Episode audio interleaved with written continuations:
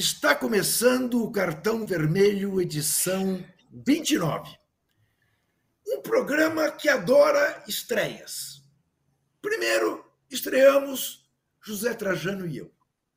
Passou um tempinho, nos reforçamos brilhantemente com a estreia de Walter Casagrande Júnior. E hoje, atendendo a pedidos, estamos estreando um novo horário que passa a ser o nosso horário às sete e meia da noite, às terças-feiras. Por quê? Porque havia quem reclamasse que três horas da tarde, o meio do expediente, meio da aula. Né? Tá bom, vamos fazer às sete e meia, vamos atrasar os nossos jantares para que todos possamos jantar juntos. E hoje comemoramos duas datas. O dia do baterista, o meu baterista preferido, Casagrande vai rir, Trajano talvez concorde, é o Rubinho do Zimbo Trio. Casão, evidentemente, ah, terá outro. Não, não, Casão, é, mas, faz, mas faz parte dos grandes. Ok. E é Grande bateria, É também dia do gaúcho. E meu gaúcho predileto hoje é o Olívio Dutra. Poderia citar o Leonel Brizola, poderia citar, mas hoje meu gaúcho predileto é Olívio Dutra. Portanto, dia do baterista, dia do gaúcho. Dia de falar de Vinícius Júnior sendo vítima de uma campanha absolutamente canalha por certos de certos setores da vida espanhola. Vamos falar disso. Vamos falar também deste Flamengo que virou freguês do time que o Zé Trajano torcia quando era criança, o Fluminense. Nos últimos dez jogos, seis vitórias do Fluminense, inclusive na decisão do Campeonato Carioca, dois empates e apenas duas vitórias rubro-negras. Vamos falar deste Flamengo que vai decidir a Copa do Brasil em casa, no Maracanã, dia 19. Dia 12, o jogo em Itaquera, de outubro. Dia 19, no Maracanã. Vamos discutir essa coisa.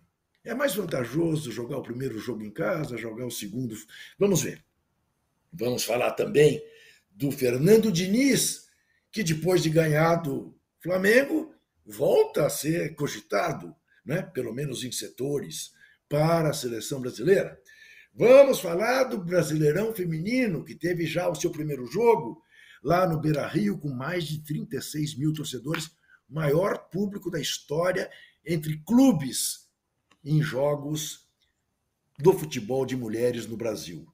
Há outros públicos maiores, mas em Olimpíada, em Pan-Americano, no Maracanã, com a seleção Euro. brasileira. É, assim, pelo mundo afora, 90 mil. Né? Já tivemos em no campo, já tinha em Wembley o diabo. Né? Aqui no Brasil, estou dizendo. Muito bem, vamos falar da estreia do filme Quebrando Mitos, de Fernando Andrade. Vamos falar da revelação de pagamento para perguntadores no hum. cercadinho do Bozo. E vamos falar também do Bozo usando um funeral para fazer campanha política. Olha, eu vou dizer uma coisa: o próximo presidente da República, no dia 1 de janeiro de 2023, entre outras coisas, vai ter que pedir desculpas ao mundo pela vergonha que nós passamos nesses últimos quatro anos. Vai ter que dizer para o mundo: olha, os brasileiros, nós não somos assim. A maioria dos brasileiros não é desse jeito. Nos desculpe. Muito bem. José Trajano, boa noite, José Trajano. Verdade. Boa noite. Eu estou saindo de uma entrando na outra, né? Porque eu tenho um programa na TVT que acaba às sete o Juca também tem, mas o do Juca é gravado. Ele é. Ele sabe se virar, gravado e tal. Casagrande teve que se ajustar, porque o Casagrande é muito requisitado, né? É o mais jovem de nós, de nós três, né? Ainda pode ir para cá e para lá, a gente está mais em casa e tal. Hum. Agora a gente pode chamar o cartão vermelho de Voz do Brasil, porque esse horário geralmente é o horário do Voz do Brasil, não é? É o horário do, do, Não sei se ainda é, nunca mais ouvi Voz do Brasil, ainda mais durante esse é. governo. É, mas agora. Agora, sendo o dia do baterista, eu também tenho. Você sabe que eu sou um baterista frustrado, né? Eu cheguei para o Robertinho Silva, um dos grandes bateristas do Brasil, meu querido amigo, que fez 81 anos outro dia. E uma vez, tem tempo já, quando ele estava tocando com o Milton e tal, e eu falei, será que eu levo jeito? Eu, falei, Trajano, continua no jornalismo. Porque eu já vi que você não, não, não, é, não é do ramo, não vai dar certo. Mas eu quero citar aqui o meu, o meu ídolo na bateria. Você citou o Rubim, do Zimbo Trio, e eu cito o Edson Machado, que era conhecido como Edson Maluco. E ele morou muito tempo nos Estados Unidos, foi um dos grandes bateristas da Bossa Nova, mas tem uma coisa que ele inventou que virou, que todo mundo faz há anos, e, ninguém, e muita gente não sabe, que ele foi o precursor de bater no prato turco na hora de tocar samba. Antigamente não se, to... não se usava o prato turco para isso. Ficava no chimbal, na caixa, essa coisa toda. Então, salve Edson Machado. E o meu grande abraço para os gaúchos. Nós temos tantos amigos gaúchos, depois pode fazer até uma lista aqui, cada um de nós, né? lembrar né? de gaúchos que a gente tem como amigos, como ídolos e tal, e vai em frente. Falando em gaúcho, Internacional é vice, hein? É, está em segundão. Bom, como vocês podem ter percebido, eu deixei a deixa para Zé Trajano, para o Juca, e a enquete? Ele não fez. Faço ah, eu, é verdade. É, é a hora de você errar. é hora de errar, Casão. Olha só, não, olha só, não. Ô, Trajano, olha só. Ele não percebeu que nós somos espertos. Eu é, percebi é, que era uma armadilha. Deixa ele, né? Deixa ele. Cafajestes. Cafajestes. Olha aqui. A enquete é muito simples. O Palmeiras já está com a mão na taça ou não? Sim ou não? Já é campeão brasileiro o Palmeiras? Ou ainda o Inter, por exemplo, pode chegar lá? Sim ou não? E não se esqueça de dar o joinha. E agora, Walter Casagrande Júnior.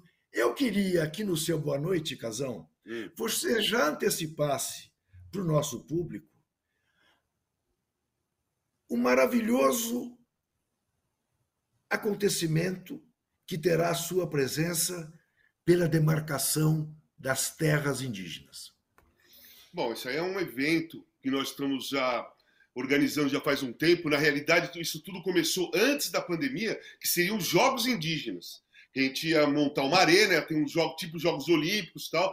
Veio a pandemia, a coisa ficou para frente, é um evento muito grande, leva tempo para organizar. E nós começamos a conversar no começo do ano, que eu faço parte de um grupo com, com lideranças indígenas, com outras pessoas também. Nós precisamos fazer alguma coisa. Eu falei, vamos fazer um jogo. E aí, esse jogo, a Célia Chacriabá gostou da ideia e falou assim: então vamos fazer assim, sem demarcação não tem jogo. Então é esse evento que nós vamos fazer.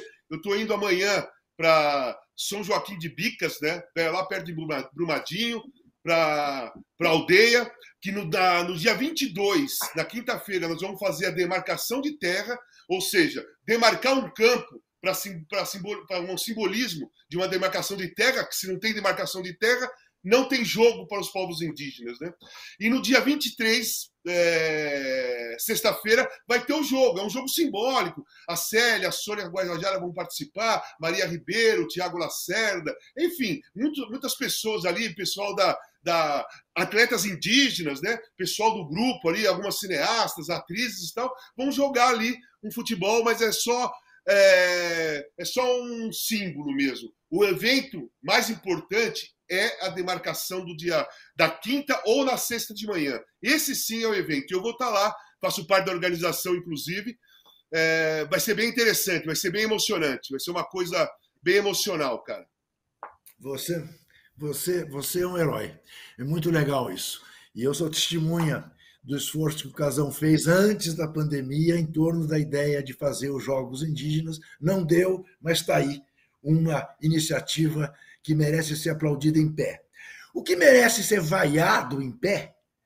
Ô Zé, eu achava que depois daquele vídeo magnífico do Vinícius Júnior, dizendo: olha, gente, eu vou continuar dançando, eu sou um cara feliz, dança é a expressão né, dessa felicidade eu achava que as pessoas iam botar o galho dentro e não iam mais insistir. Mas não, a reação ainda hoje, de parte da imprensa espanhola, é de chamar a atenção dele, dizer que ele não é maduro, que o Rodrigo é mais maduro do que ele. Ô Zé, mundo está perdido, Zé? Eu acho que sim, viu? Porque a gente imaginava que isso fosse acontecer ou acontecesse só aqui com parte da nossa imprensa esportiva. Mas lá na Espanha, o preconceito, a homofobia, a xenofobia, é, corre solta. Né?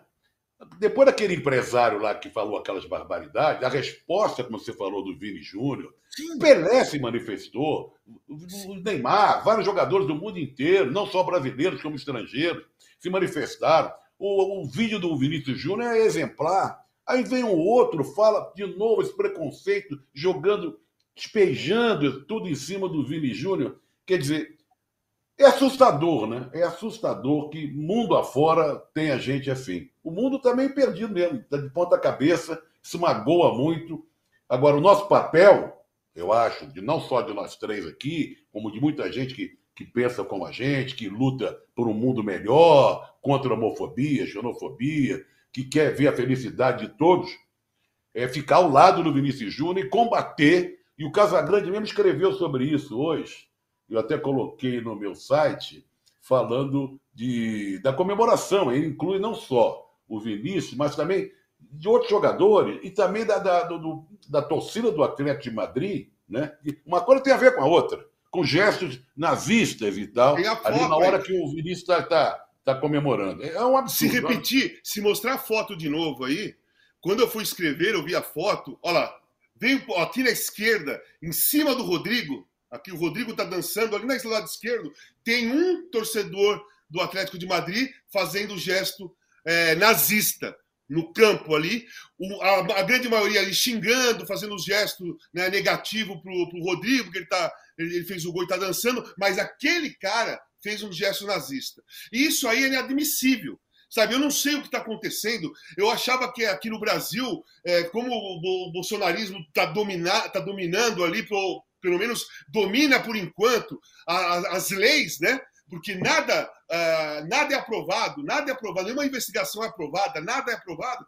E eu vi esse cara lá falei: não é possível que dentro do estádio de futebol, além de terem ofensas racistas, injúrias raciais, violência, xingos homofóbicos, tem um cara que faz um gesto nazista aqui tá ali na esquerda, cada grande, ali, ó. É, então, aqui no lado esquerdo, e não aconteceu nada. Eu não vi nada acontecer, não vi nenhuma notícia sobre isso. O rapaz aí, nazista, né? Foi para casa, tranquilo, deve ter socado alguém na rua, ou deve ter xingado alguma, algumas pessoas é, negras pela rua, até, até chegar na casa dele, ele deve ter feito um monte de coisa. Porque quem faz esse gesto é, não é, é quem tem coragem, a cara de pau e a covardia de fazer esse gesto no estádio de futebol, num clássico em Madrid, você faz coisas piores na rua, você faz em qualquer lugar, você fala o que quiser. E nenhuma, nenhuma autoridade, ninguém tomou providência alguma. Esse cara ele tinha que ser preso, cara. Ele tinha que explicar por que, que ele fez aquele gesto. De onde, qual é, qual é a ideologia dele? Qual é a, a filosofia política desse cara? O que, que ele pensa do mundo? O que, que ele pensa das outras pessoas? Porque o, um cara que é nazista, ele tem que explicar o que, que ele pensa das outras pessoas que são diferentes dele. Ele tem que explicar. E eu não vi nada disso acontecer. Eu fiquei indignado com isso. É isso. É isso. Muito bem. Vamos falar de coisas mais felizes. Por exemplo, a torcida do Fluminense levou uma biaba do Corinthians na Copa do Brasil, num placar enganoso. O Corinthians não jogou para 3 a 0, jogou para ganhar, não há dúvida, classificação legítima do Corinthians, mas 3 a 0 foi um exagero. Aí vai e ganha do poderoso Flamengo por 2 a 1. Você esperava isso, Zé? A gente esperava, eu esperava um, Flamengo, um Fluminense cabisbaixo. A torcida do Fluminense não foi ao Maracanã e o Fluminense faz o que faz com o Flamengo de novo. A torcida não foi, mas o Fluminense foi, né? Isso que foi é. fundamental. E houve até um apelo do Fernando Diniz, de, olha, vamos acreditar mais. O time estava em segundo lugar, está em terceiro. É freguês. É, o futebol tem histórias maravilhosas, né? O Flamengo virar freguês. Se não me engano, dos dez últimos jogos, o Fluminense ganhou sete. Desde Seis. o tempo do Abel. Desde o Isso. tempo do Abel Braga. Né? É... E eu acho legal, eu acho também, não há times invencíveis, há times é, que jogam bem, como o Fluminense, E outra coisa que eu queria lançar aqui, em função desse Fla-Flu, não só em função do Fla-Flu, mas de tudo que o Fluminense vem jogando, não é o Fernando Diniz na seleção, não.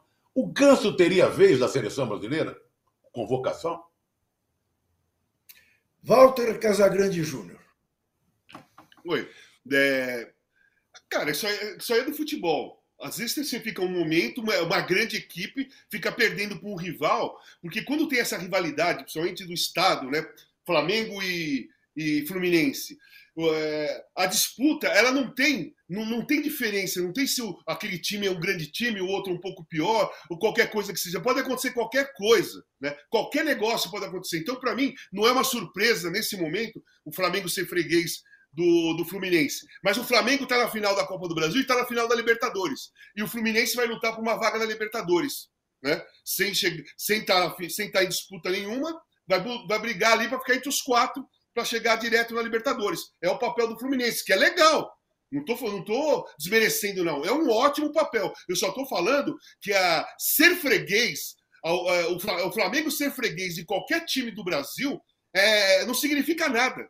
Porque quem está nas disputas, quem está disputando o título é o Flamengo, não, é, não são as outras equipes, fora o Palmeiras que vai ser campeão brasileiro, né? Eu acho o seguinte: é, eu não acho o Ganso que pode ir para a seleção brasileira. Eu sou fã do Ganso, estava torcendo para o Ganso voltar a jogar bem.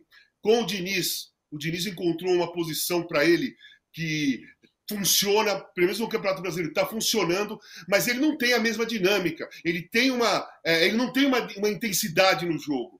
E numa seleção brasileira, numa Copa do Mundo, você vai ver como vai ser. É, nós vimos a Eurocopa, você vê a Liga das Nações, a gente vê o Campeonato Inglês, você vê os campeonatos europeus. A intensidade do jogo é absurda. O jogo não para. Não, tem, não existe mais aquele cara do meio campo que domina, dá uma olhadinha, toca para o lado, ou toca, ou toca de primeira aqui. Que é o, caso dele. Que é o caso é, dele. É o caso dele. O melhor jogador, o, o, o número 10 do time, quando a bola está tá chegando nele, já tem três hoje. Então você pega o, a posição do Ganso. Ela é uma posição parecida com a do De Bruyne. Né? O De Bruyne é um cara que joga um pouco aberto, joga ali no meio. Você pode dar uma 10 para o De Bruyne que ele vai jogar. Né? Não é isso? Você pega, você dá 10 para o Neymar que ele vai jogar. Né? Mas Olha a intensidade desse, desses dois que eu falei, o Neymar, o De Bruyne e outros, que jogam naquela é, tem posição razão, ali. Tem razão, tem Ele, razão. A bola chega neles, eles sabem que vai ter dois, três ali e correndo para cima dele para tocar, para roubar a bola. Então esses caras têm o raciocínio já do futebol moderno, já da, com o futebol com a intensidade. Razão. O Ganso, o Ganso tem técnica, tem visão de jogo, ele tem um passe maravilhoso, ele é um maestro, ele é um mestre dentro no meio-campo, mas ele não tem mais o raciocínio com a intensidade que o futebol tem hoje. Lucasão, é eu, concordo, com, eu concordo pra, com você. Para a seleção brasileira, eu estou falando, hein? Tá? Copa eu concordo com você em relação ao Ganso, mas eu queria que você me desse uma explicação. E depois eu tenho uma outra pergunta muito específica para o Zé. O Arrascaeta fez uma partida extraordinária contra o Fluminense no domingo. Extraordinária. Ele chutou quase 80% das finalizações do Flamengo. E o Vitor não deixou passar nenhuma das bolas que ele chutou. É muito difícil você ver um craque como ele fazer a atuação que fez e o time dele perder o jogo. Aí é que eu te pergunto: envolve essa mística eh, entre dois times que um olha para o outro e fala assim: e você eu não perco? Estou numa fase que eu não perco para você? Isso é momento, né? Isso é momento, né? Nesse momento está assim. Sem dúvida tem no, tem no, isso tem no futebol. Na, é, nos anos 80, é, lá na época da democracia corintiana, quando é, não é um desmerecimento, eu tenho um respeito enorme, até porque eu joguei lá no São Paulo. É, é uma equipe que tem uma história maravilhosa, mas aquele período da democracia corintiana, a gente ia jogar contra o São Paulo com, quase certeza que a gente ia vencer o jogo. Quase certeza. Na semifinal de 83, que foi São Paulo e Santos, e Corinthians e Palmeiras, né, nós torcemos para o São Paulo. Porque o Santos estava empolgando, tanto que foi campeão em 84. Já tinha o Serginho, Paulo Isidoro, Zé Sérgio. Era um time complicado, o time do Santos, né? Em 83. Já estava se formando aquele, aquele time de peso. Tanto que é, depois chegou o Rodolfo Rodrigues, né, que aí ficou mais forte. Então nós, a gente preferia o São Paulo. Não é porque o São Paulo era pior que a gente, ou que era fraco, ou que a gente se sentia mais forte. Não era. É porque aquele momento a, o nosso jogo encaixava com o São Paulo e a gente ganhava a maioria dos jogos. Né? Era difícil perder para o São Paulo. Eu acho que nós perdemos uma partida para o São Paulo, que foi 3 a 2 a final praticamente do segundo turno de 82. As outras partidas nós ganhamos e empatamos algumas, ou empatamos é uma. É empatamos a final de 83, pô, é, empatou, mas o, jogo, a, a, o título já estava ganho. Então tem isso mesmo. Você entra no campo, por exemplo, eu vou falar uma coisa pessoal. O Rodolfo Rodrigues, sair minha coluna vai sair amanhã. Eu, vou, eu escrevi um pouco sobre isso. O Rodolfo Rodrigues, porque eu comparei a, a defesa do Rodolfo Rodrigues contra o América de Rio Preto em 84 com a do Paulo Ricardo, no final de semana, goleiro do CSA, né, aquela sequência de defesa. Só que eu, é, contra o Rodolfo Rodrigues, eu, eu, eu, me dava bem. Eu fiz dois gols pelo São Paulo, foi 4 a 1 e eu fiz dois gols contra o Corinthians e Santos, foi 2 a 2 O Rodolfo pegava pra cacete. Ele pegava muito. Eu sabia que era difícil ganhar do time que o Rodolfo estava lá. Mas eu, particularmente, entrava achando que eu ia fazer gol entendeu? Tá. Porque eu já só tinha quem, feito. Só quem não achava isso era o Ronaldo Fenômeno, né? Porque tinha aquele gol incrível dele pelo Cruzeiro, iniciando a carreira. É, você lembra? Não lembro. Então, você falou isso aí, ó. Olha só, eu fiz dois gols pelo São Paulo, dois gols pelo Corinthians, e a minha estreia no Flamengo aqui no Brasil foi Flamengo e Bahia na Fonte Nova, foi um a um, era ele o goleiro, eu fiz o gol. Então eu Maravilha. tinha. Eu tinha essa coisa. Agora, né? agora ô Zé, esse Fla-Flu com o resultado que foi, justifica que o rubro-negro tenha ficado feliz que o adversário da final da Copa do Brasil seja o Corinthians, não o Fluminense? Não, eu acho que uma coisa não tem nada a ver com a outra. É? Eu acho que é uma final. É... O Flamengo tem um timaço, gente. Foi, aconteceu, não é? Flamengo, o grande problema do Flamengo é que eu li hoje que o Arrascaeta não está bem fisicamente. Vai jogar no é sacrifício. Isso. E aí, aí complica, porque ele, ele é o maestro do time do, do, do Flamengo. Mas vai jogar no sacrifício quando? Aí é que tá. Será que ele aguenta jogar o jogo inteiro? Vai então, entrar. Então, não, mas, é, mas o lance é assim: a final a... é só lá pra frente. O Flamengo não, a... não, vai ser, não vai ser campeão brasileiro. É só deixar o cara repousar. Deixar ele fora. Aliás, já, aliás, já tem deixado, um né? tratamento né?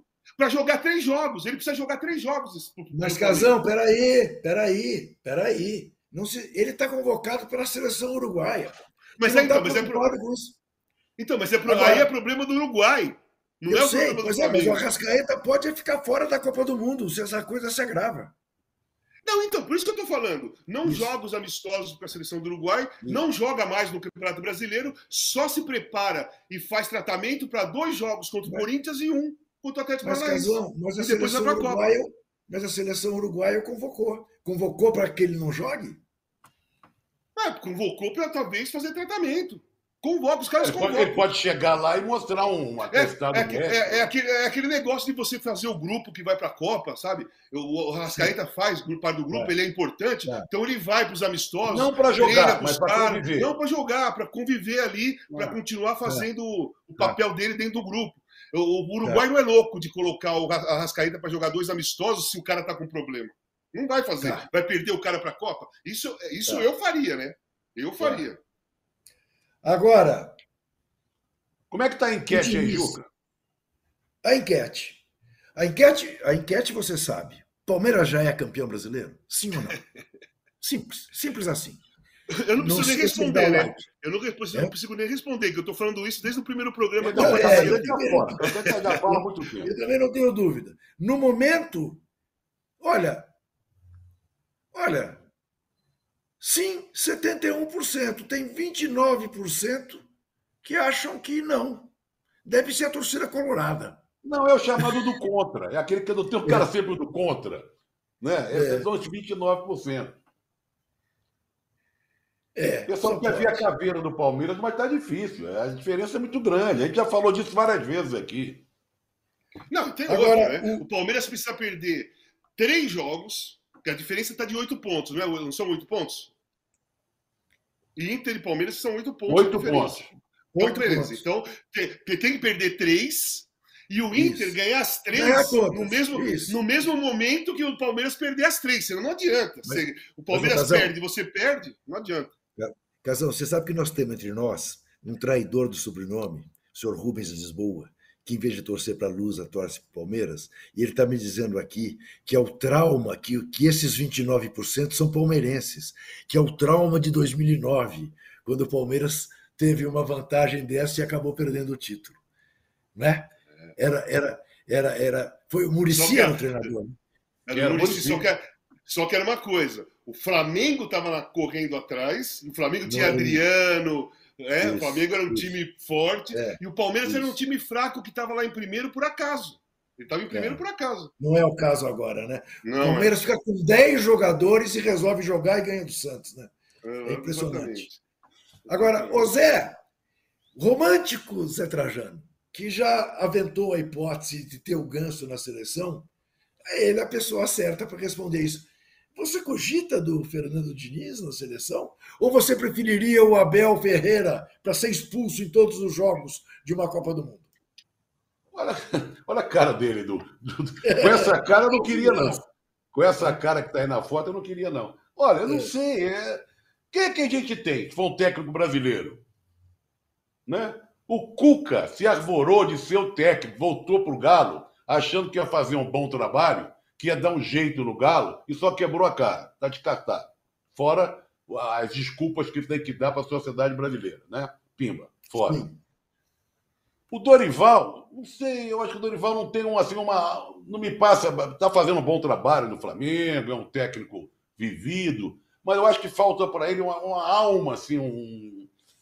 Não sei, um. Sabe, um espírito que, que, que eu acho que um técnico de seleção brasileira precisa ter. Não sei, seria uma experiência. Ele não ganhou nada na vida também, para dizer, então é o Fernando Diniz. Ele é um estudioso, é um, é um centro que inventa, que vai atrás das coisas, que, que se irrita, que é psicólogo, sei lá. Eu confesso a você que é uma batata quente. Mas o Abel poderia ser, mas também não sei se é o caso. Olha, eu prefiro ficar em cima do muro. Não, bem em cima do muro, me abster.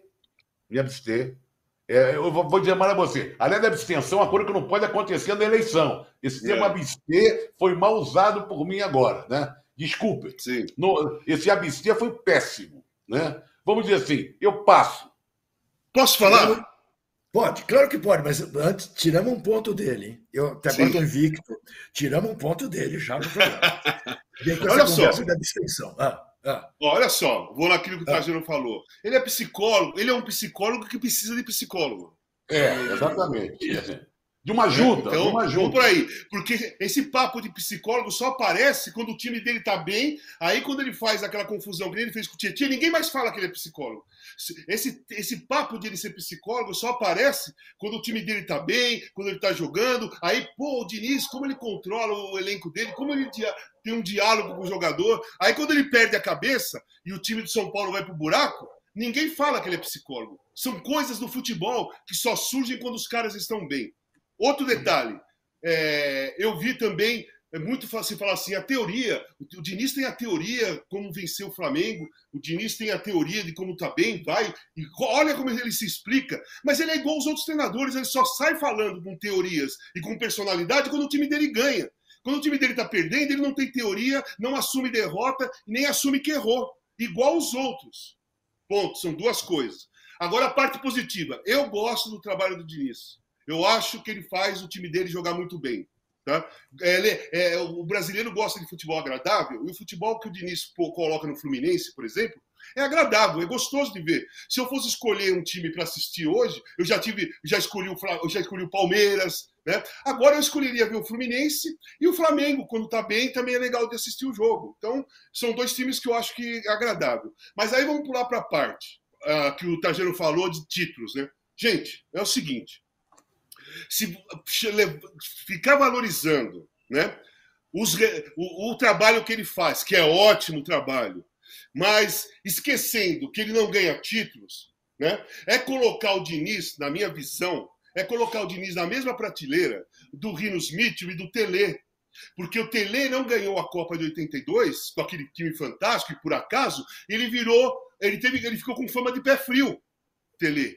Ele só foi perder essa fama de pé frio quando ele ganhou bicampeonato mundial e Libertadores com São Paulo. Mas antes disso, por causa do, dos, dos, dois mundiais, né, 82 e 86, mais 82, ficaram falando que ele era pé frio. A própria imprensa chamava ele de pé frio. Né? E, e olhe, e, e olhe, ó, e olhe que ele tinha vencido o primeiro Brasileirão com o Galo, tinha sim. tirado o Grêmio tinha tirado o Grêmio da de fila de sete anos. Lá no... Então, aí a outra coisa é o seguinte: é, dois treinadores que não ganharam com um grande trabalho, marcantes, né, para o mundo. O Rinos Mitchell em 74, tá? que a Holanda, para mim, foi a última revolução no futebol. A última uhum. coisa diferente que aconteceu no futebol foi a seleção da Holanda e o mágico time de 82 com o Tele. Sim. São dois treinadores que são lembrados como gênios, duas seleções Sim. são lembradas como as melhores, uma das duas das melhores da história do futebol e que não ganharam. Aí você vai colocar o Diniz nesse patamar? Não. Não, não, mas aí, aí, aí. Então, eu, não, aí, cara... só mais um detalhe, só mais um detalhe. Ele precisa ganhar algum título, ele é jovem ainda, o time dele é jovem, ele precisa ganhar. Porque senão a lembrança que vão ter dele daqui 10, 15 anos é o do pé frio, igual falavam do Tele. É. Que só acabou porque ele ganhou duas Libertadores e dois Mundiais. Então, tem o, o, o, o Diniz tem necessidade sim de vencer alguma coisa. Não dá para ficar valorizando. Valoriza sim o trabalho que ele faz, que é ótimo, eu também valorizo. Mas eu cobro títulos, porque precisa ter títulos. Senão, cara, que papo que é esse? Futebol é competição, gente. Cara, eu falo isso por ser ex-jogador de futebol. Cara, se eu entro num campo, é, o meu time joga pra caramba, e o treinador, a gente perde o título. No, no outro ano ele continua sendo o treinador. Meu time joga pra caramba, ele perde o título. Cansa, bicho cansa porque eu quero ganhar. Os jogadores querem ganhar, querem ser campeão. Você treina para ser campeão, não para jogar só bem. É, é melhor jogar bem e não ganhar o campeonato? Eu acho que é. Eu prefiro que o time jogue bem, que jogue bonito. Mas não dá para ficar perdendo o tempo todo, né? não ganhando título o tempo todo e fazendo bons trabalhos. Isso eu falo do treinador, né? Porque o clube tá. vai mudando de treinadores, né? Mas o treinador, tá. esse mesmo treinador fazer um trabalho bom atrás do outro, um trabalho bom atrás do outro, e não ganhar, não ganhar, não ganhar, vai chegar uma hora que os próprios clubes não vão querer. Pô, esse cara trabalha bem, mas, gente, mas não ganha. Então é importante pro Diniz, ó, só, é importante pro Diniz ganhar título. Só posso falar mais uma coisinha que eu não gosto? É o tal de dinizismo. Dinizismo é uma palavra feia, gente. Dinizismo vem lá do nazismo. É, é, é, a primeira palavra que tem essa termologia, esse termo, é o nazismo. O Diniz não merece esse tipo de rótulo. Ele tem, ele tem que ser um outro rótulo para ele. Existem tantas palavras e tantas definições lindas, boas, para quem está fazendo um grande trabalho, e essa palavra eu não gosto. É assim que eu vejo essa palavra. Posso estar exagerando, ser equivocado, mas eu não gosto dessa palavra. Ô, Juca, Agora. Não, só, só concluindo, só metendo a colher nessa conversa do Casa Grande, puxando para o jogador, utilizando aquela frase famosa do Fernando, nosso querido Fernando Calazans, em relação ao Zico, mas também caberia para o Sócrates, para o Falcão, para o Cereiro, para o Júnior. Aquela coisa, ah, o Zico não ganhou a Copa do Mundo. Dane-se a Copa do Mundo. Aí, aquela Exatamente. frase famosa, né? Então, essa é, mas para Zico, para Sócrates, para Falcão, para Cerezo, lá, lá, Júnior, vale. Mas pro Diniz ainda não vale, não. gente. É verdade. Você não Agora, pode aí falar. Tá. Dane-se dane a. O Casão certamente não tem esse registro. Tenho que passar para o Zé Trajano. O Zé Trajano gosta sempre de dizer, Casão, que você é o mais jovem entre nós. E eu gosto sempre de dizer que ele é o mais velho. Não, mas hoje você está bonitinho, você está com uma roupa assim de jovem, está tirando uma onda sim, aí sim, hoje. Sim, é. Então. Olha lá, camisa igual a minha, Trajano, olha lá. É, camisa é, minha. Ô Zé, o João, o João Ratão que nos vê, e que não é o João Ratão que caiu na panela de feijão, pergunta o seguinte: se o Diniz é o Stirling Moss, o campeão sem taça. Aí tem que perguntar para o Flavinho Gomes, que de Fórmula não, 1. Stirling Moss é do seu tempo. Né? Você explica, por favor, quem é Stirling Moss, quem foi? Não, me lembro dele, com um baita, é, se não me engano, foi Sir Stirling Moss né? os maiores nomes do automobilismo mundial, mas não acompanhei, não acompanhei muito Fórmula 1 para chegar. O João Ratão sabe mais que a gente. Não ganhou nada. Jamais foi campeão da Fórmula 1. O Stirling não, mas é uma sacanagem um que é o Fernando Diniz da Fórmula 1. É coitado do Stirling é, Boys, hein? É isso, é isso. Então, tá vendo, tá vendo, gente, como é covardia ficar cobrando essas coisas do Diniz. O Diniz é um treinador jovem que ele ainda não se encontrou definitivamente, porque ele faz o trabalho bom, mas não consegue ganhar. Ele tem que unir essas duas coisas. Então não é justo, na minha opinião, com o Diniz ficar cobrando isso dele e nas comparações é de Rinos Mitchell, é, Tele, é seleção de tá. 74 da Holanda, seleção de 82. Tá. tá. É, porque muito os bem. exemplos que nós temos no passado são muito grandes, cara. Eles são grandes. Ele tem lenha para queimar. O que me surpreendeu é que ele tem um filho de 17 anos já. Ele tem uma cara. Não pensei que ele né, tivesse filhos pequenininhos. Não, ele já tem 50 anos. Mas está na estrada. Eu acho que ele tem futuro. Tem a estrada grande para percorrer. Como último tema desse primeiro bloco, a final feminina. Um a um no Beira Rio. O Inter jogou a quinta partida na sua história contra o Corinthians empatou pela segunda vez, jamais venceu. Perdeu as outras três e agora no sábado, duas horas da tarde, vem a Itaquera jogar contra o Corinthians. A fiel torcida está com uma campanha para bater o recorde dos 36 mil colorados que foram ao Beira Rio. E a torcida do Corinthians é capaz, a gente sabe, de qualquer coisa.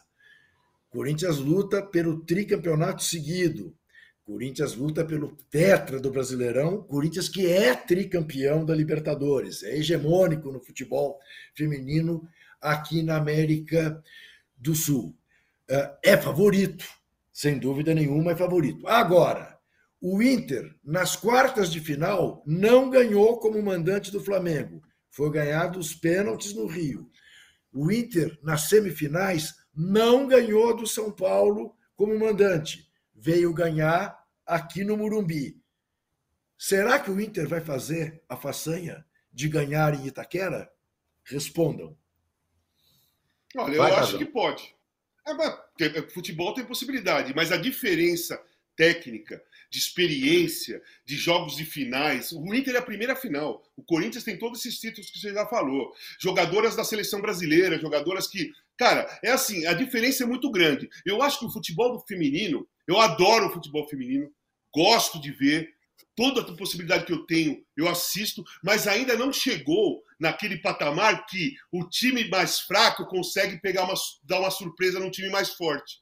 Eu acho que ainda tem a, a, prevalece ainda aquele time mais técnico, aquele time mais forte, aquele time mais experiente, aquele time que tem mais títulos, mais, que é mais acostumado a jogos grandes, né? Eu vi o jogo inteirinho no domingo, o primeiro tempo o Inter amassou o Corinthians e perdeu a oportunidade de meter 2-3 no primeiro tempo. No segundo tempo, com o desgaste físico das meninas, que era normal, correram pra caramba, o jogo foi 11 da manhã, o time do Corinthians ditou o ritmo e a dinâmica do jogo, que era toque de bola, ultrapassagem pela lateral. A Jennifer é uma atacante super rápida, tem a Portilho. Meu, o time do Corinthians é muito forte, muito experiente. Eu acho que o Corinthians é muito favorito, apesar que o futebol pode pegar peças, mas eu acho que não vai ter.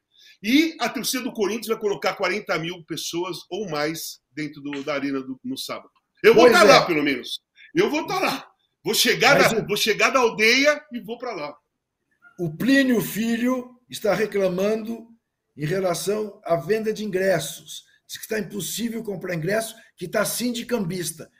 O que é péssimo, por um lado, e por outro, revela como o futebol feminino, de repente, né, virou uma coisa de interesse público, o que é muito legal, né, Zé? Ô, Juca, o que me surpreende é. não é a torcida do Corinthians levar 40 mil foi a torcida do, do Inter levar 36 mil. Isso. Porque, porque o Corinthians tem uma tradição enorme, tem um timaço, tem uma torcida que a gente sabe que prestigia. Né? É legal isso aí. Eu acho que eu, a ida das torcidas, o comparecimento, é, essa disputa, quem vai ter mais torcedor e tal, só é, faz bem para o futebol feminino. Faz bem para as meninas que estão jogando. Eu acho que vai ser um jogão. O Corinthians também é favorito, porque tem tradição, tem título, tem boa jogadora. Mas olha, eu vi o Inter contra o São Paulo, o Inter está surpreendendo, quem sabe? Mas o favorito é o Corinthians. Só uma Muito coisinha, bem. só mais. Ah, não, pera, eu quero falar uma coisa. Só... Parabéns é? pro Ceará, quando nós estamos falando de futebol feminino. Subiu. Ganhou a é. Série B. Subiu para a Série A, que é o futebol feminino percorrendo o Brasil. Ganhou do, do é. Furacão, do Atlético Paranaense. Então, parabéns para as meninas Olha que beleza. Não, os parabéns que eu quero dar para a diretoria do Inter e para a, a, torcida do Inter, que a, a, além de ter colocado 36 mil, arrecadaram toneladas de alimentação. Foi. E aí eu até escrevi na minha coluna que eles, eles tiveram a sensibilidade de perceber que aquilo, aquele jogo não era só colocar a bola na rede.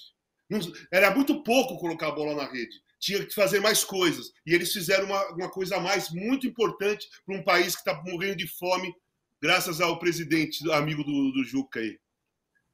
Tá Nossa, o Juca, que ofensa, o Juca. Não, não, não. Hã? não. Ah. Casão agora, Casão agora pesou na mão. Chama o intervalo que é melhor, Juca. Chama o intervalo. chama o intervalo. Meu, Desculpa, vai. Eu sou seu pai. Eu sou seu pai. Eu sou seu pai. Tirei um ponto de cada um já. Pô, eu falei amigo seu pra você ficar. Eu falei amigo seu pra você ficar invocado comigo, pô. Olha aqui. Responda a nossa enquete. Palmeiras já pode comprar as faixas? Responda e não se esqueça do nosso joinha. Por que não? A gente já volta.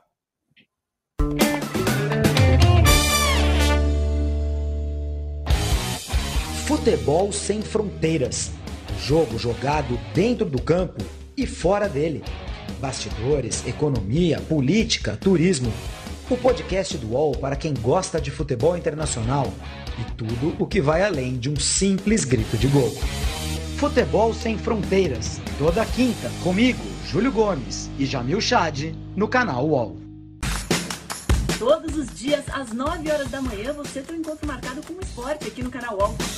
Às segundas e sextas-feiras tem o podcast Posse de Bola com o nosso timaço de comentaristas analisando as principais notícias do mercado. E aí, na terça, quarta e quinta, às nove da manhã, eu encontro comigo, Domitila Becker do All News Esporte, que traz as principais notícias do esporte no Brasil e no mundo. Prepare seu cafezinho e eu te espero aqui no canal 1.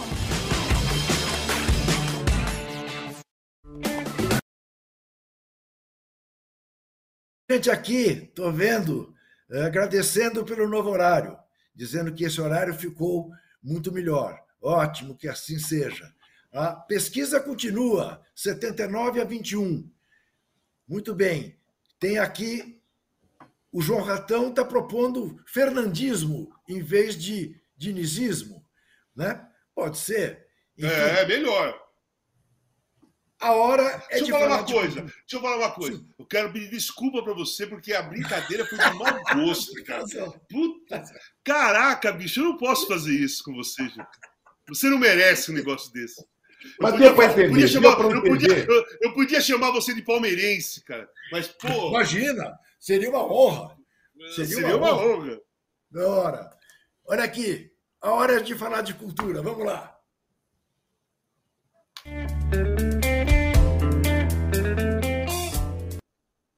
Eu vou, eu vou começar, porque eu vou ser rápido, falando de dois livros.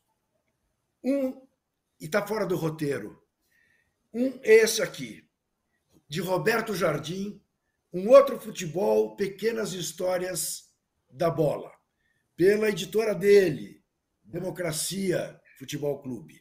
O Roberto Jardim é um escritor gaúcho, nesse Dia dos Gaúchos, talentosíssimo, que escreve sobre futebol, sempre com uma pegada política, e fez um livro com, eu não sei quantos são, mas quase 200 pequenos textos.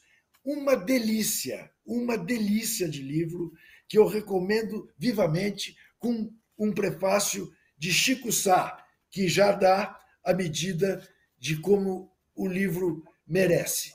É muito bacana esse livro, Roberto Jardim, Um Outro Futebol. E aquele livro que eu tinha recomendado duas semanas atrás, porque havia recebido uma recomendação de pessoa que eu respeito muito, chegou à minha mão e eu pude ler. A Vida se Ilumina, de Tardeu Sarmento. Esse país é um país maluco, porque tem muita gente talentosa que a gente acaba não conhecendo. Procurem este livro, A Vida se Ilumina, de Tadeu Sarmento, pela editora Caos e Letras são contos sobre futebol, ficção sobre futebol, entremeando às vezes com fatos reais. também é um livro delicioso, A Vida se Ilumina. E o Zé quer falar do livro do Inácio de Loyola, que aos 85 anos escreveu Deus, o que quer de nós. Diga-me, Zé. Ah, eu, eu, não li o livro, eu só li matérias sobre, mas como eu ah. gosto e respeito muito o Loyola, Sim. me surpreende favoravelmente o vigor Sim. do Loyola. Aos 85 anos ele não para, não é? Então, estou muito curioso, e, e, ele que é de Araraquara, aliás, falando de futebol feminino, nós temos que registrar aqui mandar parabéns para o pessoal de Araraquara, que mantém um time que está sempre ali na guerra, né, disputando Sim. os primeiros lugares. Então, é só para registrar esse livro do, do Loyola, aos 85 anos, incansável e não para de publicar novos livros, certamente um baita livro, como tudo que ele fez. Ocasão, que, o, que tem, o que temos de novidade em relação à banda Creedence Clearwater? Então, então a minha dica é para a minha tribo, né? a tribo do rock and roll, Sim. que gosta muito do rock dos anos 60. O Creedence Clearwater Revival tem um documentário novo no Netflix de 2022 contando a trajetória da primeira, da primeira fase do, do Creedence, que é lá, começo dos anos 60 até 1970, acaba 1970. Porque eu também descobri muitas coisas. Eu vi todos os shows do Creedence quando eles vieram para São Paulo, todas as vezes. Porque eu adoro o Creedence. Eu tenho até foto com o pessoal da banda.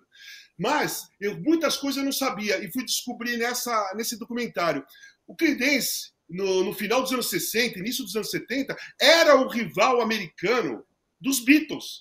Ele ficava, as, muitas músicas do Creedence ficavam em primeiro, segundo lugar, na frente dos Beatles e na Inglaterra também. Né? E coisa que eu não sabia.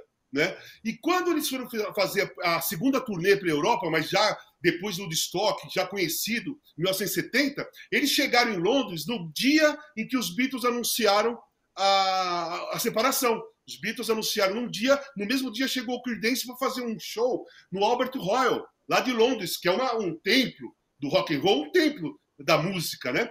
E eles ficavam com, eles estavam com medo que o público ia vaiar por causa da que eles estavam em primeiro lugar, os Beatles tinham parado tal, lotou o teatro e eles foram aplaudidos de pé por 15 minutos depois que acabou o show. O pessoal foi se soltando e começaram a dançar durante o show, ficaram de pé, começaram a dançar e quando terminou, 15 minutos de aplauso de pé, o show passa inteirinho no, no, documentário. É maravilhoso, fantástico para quem gosta de rock and roll, mas para quem é apaixonado por Creedence, música dos anos 60, como eu sou, é maravilhoso, cara. Maravilhoso. Um dos melhores documentários que eu vi de uma banda nos últimos tempos. Olha aqui, está rolando o jogo Grêmio Esporte pela Série B. O Grêmio está ganhando de 1 a 0 já no começo do segundo tempo. E o Grêmio está precisando ganhar porque perdeu aquela vantagem que tinha em relação ao Londrina que enfim acabou tomando um empate no fim do jogo na última rodada e não chegou tão próximo como se imaginava. E eu quero recomendar um filme que você pode ver no YouTube, que se chama Quebrando Mitos, de Fernando Andrade, sobre umas, essa coisa machista tóxica, esse masculinismo tóxico que, infelizmente, os novos tempos brasileiros nos trouxeram sob esse governo. E é um filme de uma dupla de diretores que são homossexuais, são um casal, e que fazem um filme belíssimo, uma denúncia muito bem feita, ao mesmo tempo que com grande sensibilidade.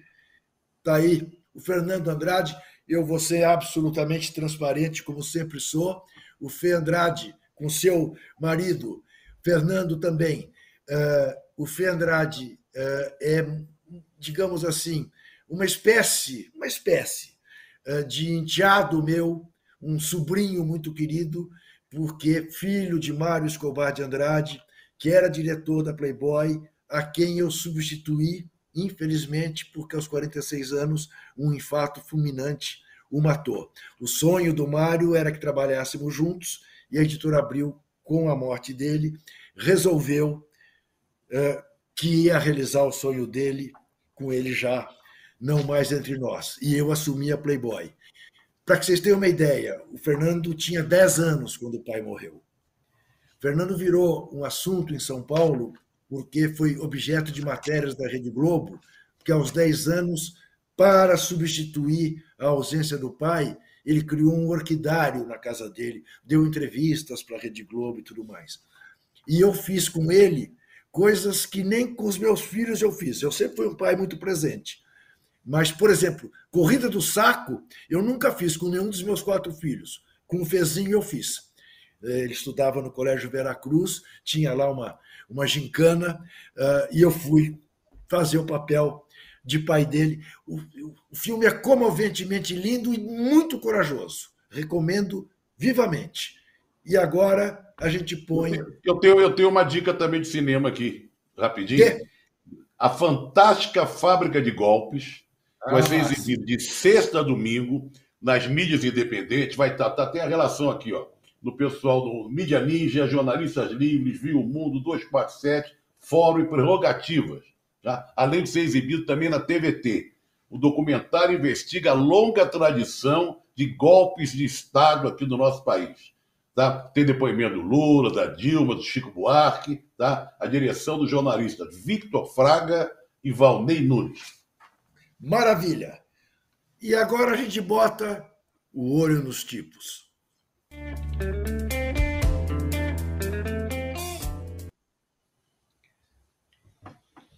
Acredite se quiser, mas o jornal Folha de São Paulo hoje, está na primeira página do UOL também, revela a existência de um publicitário que confessa recebia dos seus empregadores para fazer perguntas ensaiadas ao sociopata que mora lá no Palácio da Alvorada, para que ele pudesse, enfim, para que ele pudesse brilhar.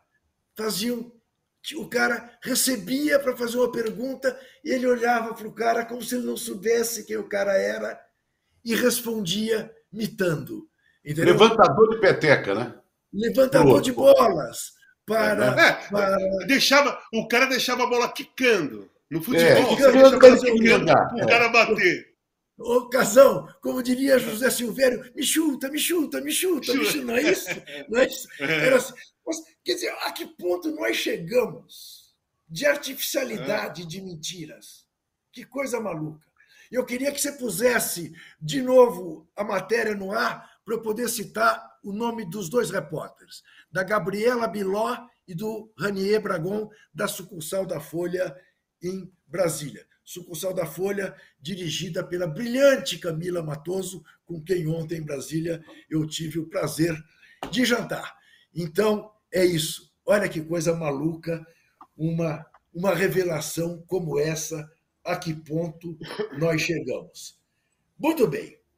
Agora, eu pergunto aos meus dois queridíssimos companheiros. Você não errou nenhuma, eu tô, tô achando alguma coisa estranha nesse programa de estreia, nesse horário novo, hein? Viu, Casal? Consigo Ele está impecável até agora. Vem cá, qual foi o goleiro do, do Fluminense contra, contra, o Flamengo domingo, que eu não assisti o jogo? Quem era o goleiro? Fábio. Fábio. Você falou Vitor. Exatamente. Ele falou Vitor. falou Vitor. Eu fiquei esperando porque eu não vi o jogo. Eu falei, hum, será que. Que Vitor é bom, esse? Casal, muito bom. Ele Mas eu guardei. Agora, como, como, como, como você falou que ele não tinha dado nenhuma mancada, eu falei, agora é a deixa. Né? Eu, eu dei a bola quicando para você. Dei a bola não, é, é repito, qual era o nome, qual foi o goleiro que jogou pelo Fluminense domingo? Uh, Fala, Trajano, quem foi? Quem foi? Não, tá vendo? Ele falou Vitor, agora eu tô me lembrando. Foi o Fábio. É. Ele, ele acha que Vitor e Fábio é a mesma coisa. É a mesma coisa. Querido, querido público, querido público. É, por favor, uh, Rubão, corta o microfone dos dois. Querido público que nos assiste, uh, eu, vez por outra, para ver se eles estão atentos, eu cometo um pequeno deslize, entendeu? E um deslize óbvio. Por que, que eu falei Vitor e não Fábio? Eu lembrei do, do, do goleiro do Galo, que o Fábio jogou no Cruzeiro, entendeu? Eu faço um pequeno deslize proposital para ver se eles estão atentos. Eles ah, acreditamos, acreditamos. O que, o que aconteceu, eu vou contar para vocês bastidores deste erro. Um dos filhos de Walter Casagrande Júnior ligou para ele no intervalo e falou: pai, O Juca errou o nome do goleiro, pega e não pega. Porque eles não perceberam. Eles não perceberam. Entendeu? Cara, então, eu percebi, é mas eu fiquei em dúvida. Eu não é vi o jogo, eu não vi nada de jogo. Eu vi, domingo eu tirei para ver o futebol feminino de manhã. Depois esqueci futebol. Então você perdeu, você perdeu. Agora voltando à vaca fria, a grande exibição do Arsenal, 3 a 0 mantendo a liderança. Ah, não, mas eu, mas, eu, mas eu vi o Tottenham, que meteu 6. É, mas tá atrás do meu. Aliás, vão se cruzar, vão jogar. É. Quando voltar com a cor de data e, FIFA. E, já que você falou do futebol inglês, o Haaland já fez 11 gols Nossa. Né, em 7 jogos. É incrível esse cara. E o Lewandowski é... fez 8 em 6 lá no Campeonato qual é o único time Qual é o único time invicto na Premier League? É o City. Não é? Mas não tá, mas tá em segundo. Mas tá em segundo. Sim. Não é muito forte. Olha, ganhar o campeão, ganhar deles não é fácil, não. Não, não esse, esse Haaland é uma coisa, esse, esse é, cara não existe. Ele fez um gol de capoeira outro dia. Na... Você viu no, no meio de semana? Meio de semana ele, ele definiu o jogo. Não foi um Sim. simples gol de não, acrobacia. Ele definiu o jogo. Virou o jogo. Ganhou a partida Isso. com aquele gol. O, esse garoto, ele vai fazer gols no mesmo. Muito próximo, ou até igual ou mais que os grandes caras fizeram. Cristiano Ronaldo, o Lewandowski e o Messi. Ele só tem 22 anos, cara. Ele sempre faz mais gols do que joga. O time dele, ele joga. Uh, o time dele joga cinco partidas, ele faz oito gols. É assim que é ele faz. É então, no caso dele, cabe aquele exemplo do, do Zico. Quer dizer, o Haaland não vai disputar a Copa do Mundo. Dane-se a Copa não, do Mundo. Dane-se a Copa do Mundo. E, não, e dane-se a gente também, né? A gente é, tá, vai ver, a gente né? chupando o dedo, né? É, é, nós vamos ficar chupando o dedo com um moleque de 22 anos que é. é um, talvez seja o maior atacante do momento, né? o maior centroavante do é, momento. É. é. esse garoto, Isso. e ele não vai estar na Copa. Mas tudo bem, na próxima ele vai estar, porque vai classificar 180 times, né? É, porque Copa. acontece com ele uma coisa que acontecia muito com o Ibra também, né, Casão? Também, que também. a Suécia não ia e a gente ficava sem ver o Ibra na Copa, né? Exatamente. Não é puxar a brasa para minha sardinha, não. O Odegar, outro norueguês, joga muito também, é, jogador. Não, joga muito também. Sim. Merecia muito. estar numa Copa do Mundo. Falando em Arsenal, queria só saber de vocês, o que vocês acham de um jogador de 15 anos estrear Sim, na Foi maravilhoso. Foi maravilhoso. Bateu o né? recorde. O jogador mais jovem a estrear na, na Premier League. Garoto de 15 Agora, anos no, no, Arsenal, hein? No Arsenal. É. Não foi. Agora, estamos falando, estamos falando de Noruega. Vocês sabem que a seleção brasileira jamais ganhou da Noruega? Eu sei, lógico. É. lógico. Gozado, né? Perdeu! Perdeu, inclusive. Perdeu na Copa da França, inclusive. Né? Perdeu Agora, engraçado, estou voltando ao garoto, que eu esqueço o nome dele, de 15 anos, 15 anos e alguma coisa. Pela lei do menor, ele teve que trocar de roupa no outro vestiário. Sim. Vê que coisa e, e tem outro, e tem, outro, deta outro, e tem outro detalhe. O jogo foi no domingo, né, Trajano? Domingo. E no dia seguinte ele foi à aula, né? A aula de Sim. manhã. De Saiu manhã. com a mochilinha e foi para aula. E a, e a torcida do Arsenal cantava essa música. Cantava amanhã você tem aula. Amanhã você tem amanhã aula. Você tem aula. Amanhã maravilha. você tem aula. Maravilha, que maravilha. Nada melhor para encerrar esse bloco do que esse papo. A gente já volta.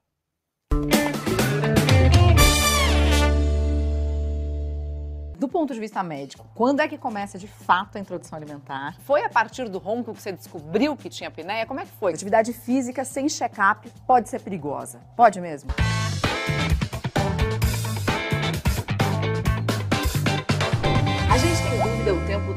Sobre tudo. E não tem nada melhor do que tirar essas dúvidas com especialistas e pessoas que já passaram pela mesma experiência. Eu recebo assim uma enxurrada de mensagens principalmente de mulheres, que descobriram câncer na tireoide por minha causa. Na quarta temporada de Conexão Viva Bem, a gente vai falar sobre gestação, alimentação infantil, distúrbios do sono, problemas na tiroide, meditação e uma porção de outros temas importantes. Mãe tem uma culpa, né? O bom de trocar informação é que você fala, não, cara, também ela erra. A gente ainda revela o que é mito e o que é verdade sobre esses assuntos e se atualiza com as últimas notícias que saíram sobre todas essas questões. Eu não vou mentir, não. Tá imperdível.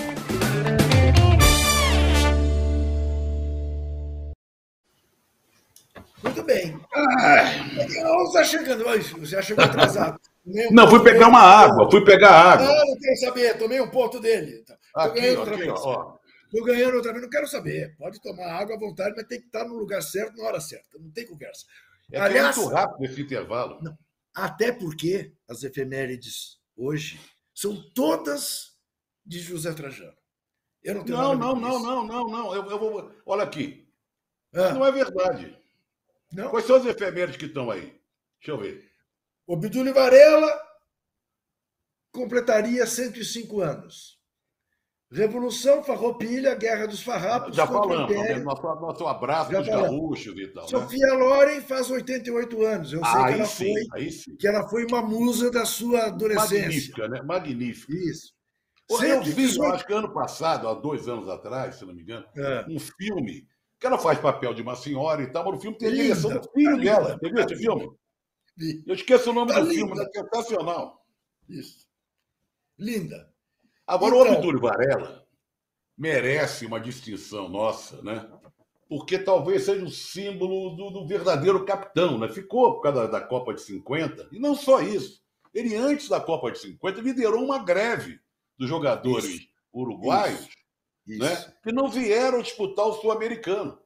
Isso. Então, eh, ele tinha uma liderança, uma coisa. Se você lembra do Lugano, você sempre gosta de falar da participação do Lugano no Bola Sim. da Vez, quando foi perguntado sobre o, o Obdúlio Varela. É, um, alguém perguntou a Lugano. Casão, essa história é maravilhosa. Alguém perguntou ao Lugano, no centro do programa. Já que ele era capitão né, do São Paulo, da, da Era seleção capitão de uruguaia. São né? Paulo, ídolo de São Paulo. Ô, Lugano, quando você era criança, alguém perguntou? Não, eu perguntei. Quando você era criança, você costumava brincar de Obdúlio Varela? Casão, ele olhou para mim durante uns 15 segundos. E com ar grave, virou-se para mim e disse: Não se brinca com los dioses. Eu falei: "Puta, termina o programa. Para o programa aqui e agora, não tem mais o que perguntar para ele. Não se brinca com os deuses, ele disse. Zé, tem um livro escrito pelo Franklin Morales, jornalista uruguaio, que infelizmente já há algum tempo está com Alzheimer, chamado Maracanã, que é como ele Já chama ouvi, o falar, já Maracanã. ouvi falar desse livro, que é Zé, fantástico. Zé, eh, eu, eu, eu, eu, eu briguei muito e consegui que o livro fosse traduzido para o português e foi editado pela Companhia das Letras só como e-book, tá? Não tem em papel, mas como e-book você encontra. É, na verdade, uma biografia do Obdúlio Varela. É uma maravilha de livro. É uma maravilha, uma obra-prima a história do Obdúlio Varela. Conta com detalhes a história da greve. Inclusive, um dos jogadores que, que veio para a Copa de 50 tinha sido um dos poucos a furarem a greve. E os demais jogadores não falavam com ele, até chegarem ao hotel em Copacabana. No almoço ou no lanche do hotel em Copacabana, o Bidúlio, com o time todo reunido, disse: a partir de agora, todos vamos falar com ele, porque a partir de agora é o Uruguai que está em jogo, não é a nossa questão pessoal com ninguém. E todos passaram a falar com esse Mas tem uma história que muito bonita, não sei se o Casão conhece, você deve conhecer, porque é do Eduardo Galeano, nosso grande Sim. Eduardo Galeano, né? Grande pensador do futebol e tal. Sim, E, e ele, ele, e ele contava, ele, ele tinha um jeito muito peculiar de contar, né? com uma grandiosidade. Né? Eu adorava ver ele contando os casos. Quando o Brasil, o Uruguai ganhou do Brasil, acabou o jogo, é, os jogadores uruguaios foram para o hotel, comemoraram ali, e o, o Obdúlio saiu pelas ruas do Rio de Janeiro. E ele encontrava as pessoas, ele queria tomar alguma coisa, entrar num bar, mas ele ouvia, ele entrava num lugar e não reconheciam ele. Pelaquela época não tinha de celular, de sei lá o que e tal, acho que ele estava de chapéu, alguma coisa. E ele ouvia dizer assim: foi o Obdúlio, foi o Obdúlio. E ele queria de- dizer, pedir desculpas, ele não sabia que o sofrimento era tanto. Ele queria pedir desculpas aos brasileiros pelo mal que eles fizeram para os brasileiros ganhando a Copa. O Galeano narra isso de uma forma muito bonita. É, e ele acabou ficando muito amigo, né, Zé, do Ademir Queixada. É, É isso, aí durante anos, o Zizinho, Isso. a Denise, Zizinho, e não sei mais quem, iam Isso. ao Uruguai, convidados por ele, e faziam um churrasco. Só havia uma coisa: não podia falar da Copa de 50. Vitória do jogo. Falar Exatamente. de qualquer coisa, churrasco, né? Futebol, É lindo, é linda a história. 50, É lindo a gente olhar para o lado deles, né? É, é como diz sempre o Hugo Giorgetti, né? Respeitem essa gente, respeite os uruguaios. É uma gente muito especial. Bom, não é à toa, né? Outro dia estavam estavam juntos Pepe Murrica e Sanguinetti, né? Fizeram um programa maravilhoso. Dois caras que a vida inteira brigaram, ah, ah, disputaram o poder no Uruguai. É uma, é uma gente realmente muito especial, muitíssimo especial. Olha aqui, é, tem aqui também, Zé, uma lembrança que é muito especial também. Depois da manhã começa a primavera. Olha que beleza. Eu só coloquei isso aí, viu, Casão, para botar uma de certa ternura no Sim. programa, porque às vezes é muito árido o assunto, futebol, não sei o quê. Romantismo, né? Primavera, flores, né? É. O romantismo. cravo, né? A gente lembra do cravo em Portugal, né? Isso daqui a 12 dias, quem sabe, a gente sai até com, né, com cravo aí comemorando alguma coisa importante, né? A volta da democracia. Então, por isso eu coloquei só a lembrança da- do começo da primavera. Aliás, toda vez que Pois começa é. a primavera, eu me lembro do Beto Guedes. Porque aquela, aquele Sim. sol da primavera é lindo. Olha, maravilhoso. Não, é maravilhoso. Eu ouço quase toda semana. Eu É tenho lindo, né? um- maravilhoso. Todas as músicas do Beto Guedes, com Milton, com Loborges, tudo isso é. O Clube da Esquina é outra parada, né? Você sabe que a enquete mudou? Que isso? Palmeiras caiu um ponto, 70 a 30. Ah, bom. Eu pensei que tivesse virado, né? Não, não, Não, não, não. 70 a 30. Deve ser um Olha. corintiano. É um? Pode ser, pode ser. Agora, Zé, você, você ne- ne- nesse embalo assim de doçura, eu sei que você também é, é, é, gosta de uma boa comida. Você já experimentou lula com chuchu? Não, mas dia dois eu vou, eu vou experimentar. É? É. Zé, você sabe que eu pedi aqui em casa que fizesse e fica realmente uma delícia. Não, sabe por que, que fica? Chuchu não tem gosto de nada. Né? É. Você pode dar uma temperada. Não, você pode dar uma temperada na lula, mas no chuchu você não vai temperar. Bota um pouquinho de sal, bota um pouco de azeite. Entendi. Tá? O forte aí é, o- é a lula. O forte desse prato é a lula. Ô, Casão, Sim. esse não tem jeito. Por mais que eu tente, a frente ampla até doer, ele vem Não, não, esculhambando. não. É. Ele dá um jeito sempre de dar uma esculhambada. Esse é Zé Trajano. Não há de ser nada. Não há de ser nada. Olha aqui. Pela primeira vez, acho, desde que nós três estamos juntos aqui no Cartão Vermelho, há um cartão vermelho unânime. Quer dizer, há um cartão vermelho unânime que também, na verdade, é um cartão vermelho hors concurso aqui no Cartão Vermelho.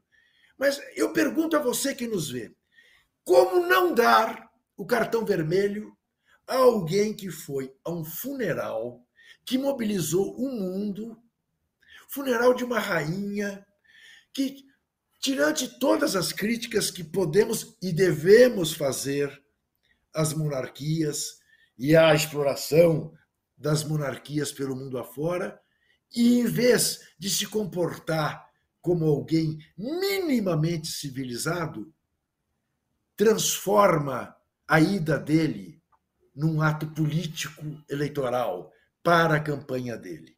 Saiu pela culatra, porque o TSE proibiu que, com dinheiro público, como ele foi para lá, ele usasse essas imagens na campanha dele. Mas isso, para mim, é o de menos.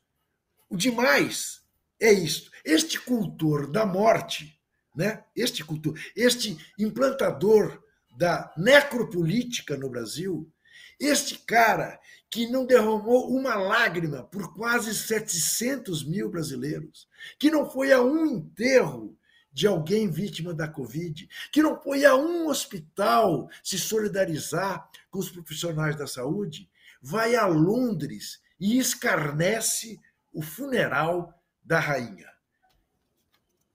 Como não dá o cartão vermelho para ele? Consulto os dois universitários. Como não dar?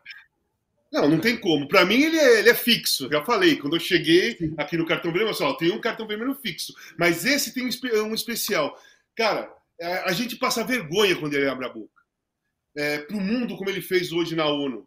É mentira, distorce informações, ele engana, ele termina o discurso com um lema é, fascista na, no final do discurso dele. São, foram 20 minutos, 20 minutos e pouco de mentira, de covardia, de enganação, de distorções de informações e fechando com um lema é, é, fascista. Não tem como. É vergonhoso a presença desse cara é, como representante do Brasil é de, é de dar vergonha para todo mundo. Ninguém consegue. É, antes, eu até falei hoje, hoje eu gravei o Dois Toques com a Mili, eu falei assim, cara, antigamente a gente ia para fora, pô, Pelé, todo mundo vibrava, você é brasileiro, brasileiro do Pelé. Hoje eu acho que as pessoas saem, você é brasileiro, Bolsonaro, sabe? Eles devem ficar, olhar para a gente, ninguém não é convidado para nada, não é convidado por nenhuma é, nenhum líder de Estado a visitar o país deles. Ele não tem convite de ninguém para ir em lugar nenhum, cara.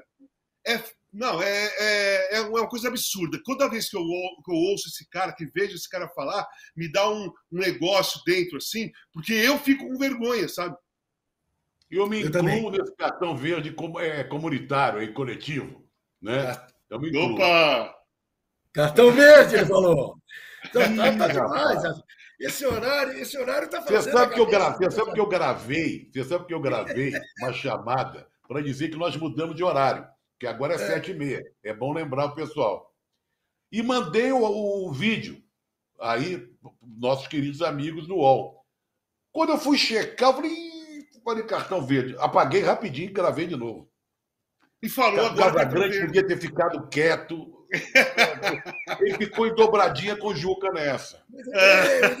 Não, não, não.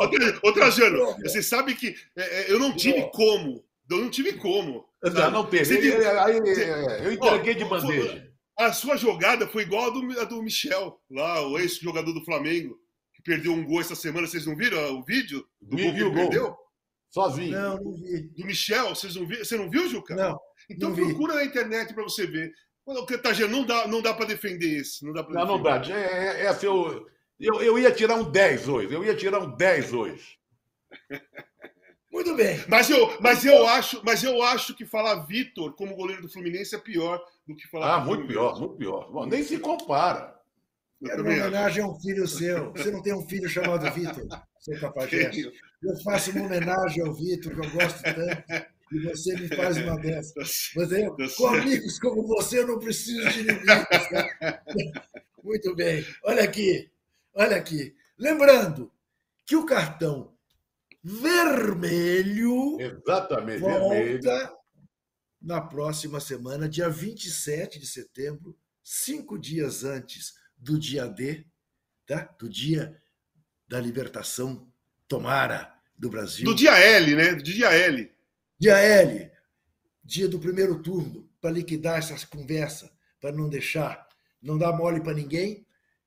A gente estará de volta às sete e meia da noite, que passa a ser o horário do nosso cartão vermelho. Cartão vermelho esse que é produzido pelo Rubens Lisboa, que tem na operação o nosso Amer Menegas, esse perigoso agente internacional, que na semana passada fez o que fez, vocês se lembram e o JP Silva. A distribuição de vídeo de Bruno Brasil, Marina Paulista e Sara Oliveira. A coordenação do, da Carol Escobar e do Fabrício Venâncio. A direção do nosso Felipe Vigil. E, lembrando que amanhã tem o All News Esporte com a Domitila Becker. E na sexta-feira, nove horas da manhã, tem o Posse de Bola com o âncora, com o Arnaldo e com o Mauro César Pereira. E comigo.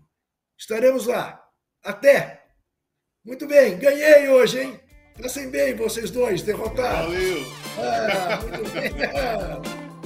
O cartão vermelho tem a apresentação de Walter Casagrande Júnior, José Trajano e Juca Kifuri, produção de Rubens Lisboa, operação de ao vivo de Letícia Lázaro e Roger Melo, coordenação de Carolina Escobar e Fabrício Venâncio e direção de Felipe Virgili. Antoine Morel é gerente geral de Move, Vinícius Mesquita é gerente geral de UOL Sport e Murilo Garavelo, diretor de conteúdo do UOL. Você pode ouvir esse e outros podcasts em